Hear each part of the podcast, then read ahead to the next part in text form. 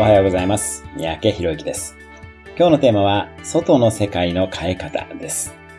内界、自分の内側の情報を自分で作ろうという話を前回しました。同様に、外側の世界も自分自身で作ることが可能です。これは選択と解釈によって自分で作ることが可能になります。実は私たちが得ている情報は膨大すぎるため、脳が取捨選択をしています。例えば、私の声以外の音に意識を向けてくださいというだけで、今まで気にならなかった音が気になり出すはずです。よって、意識の向け方によって入ってくる情報は選べるということになりますよね。目標を持つと情報量が増えるのはこのためです。また、同じことが起きても解釈は自分で選べます。